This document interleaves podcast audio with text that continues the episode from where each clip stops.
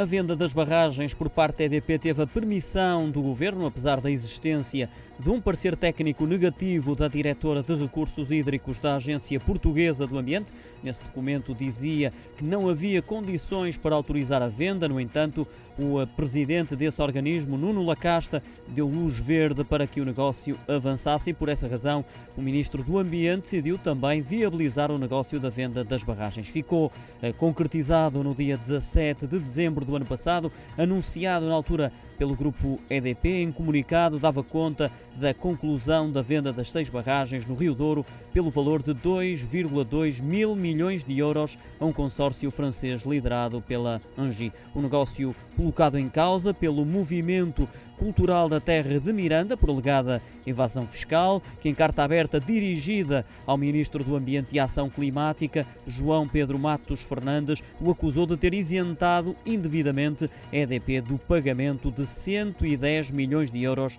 de imposto de selo, ou seja, os 5% do valor total do negócio. Vários agentes políticos juntaram-se ao coro de críticas face à atuação do governo quanto a este tema e por essa razão foi debatido ontem no Parlamento através da audição presencial do Ministro das Finanças, João Leão, ele que negou a existência de uma alteração proposta pelo Governo no Orçamento do Estado para 2020, no sentido de beneficiar a EDP na venda das barragens. Garantiu também que as finanças estão a recolher informações no sentido de perceber se houve ou não falhas neste processo de venda. Já o Ministro do Ambiente, Matos Fernandes, foi confrontado com a viabilização do negócio, apesar do parecer técnico o ter reprovado. Lembrou que quem tomou a decisão final foi a Agência Portuguesa do Ambiente, por isso a responsabilidade não pode ser atribuída ao Executivo. O negócio que estará a ser investigado pelo Ministério Público, segundo o Correio da Manhã, o caso pode chegar à Comissão Europeia, porque, como já noticiou o Jornal Económico, o movimento cultural da Terra de Miranda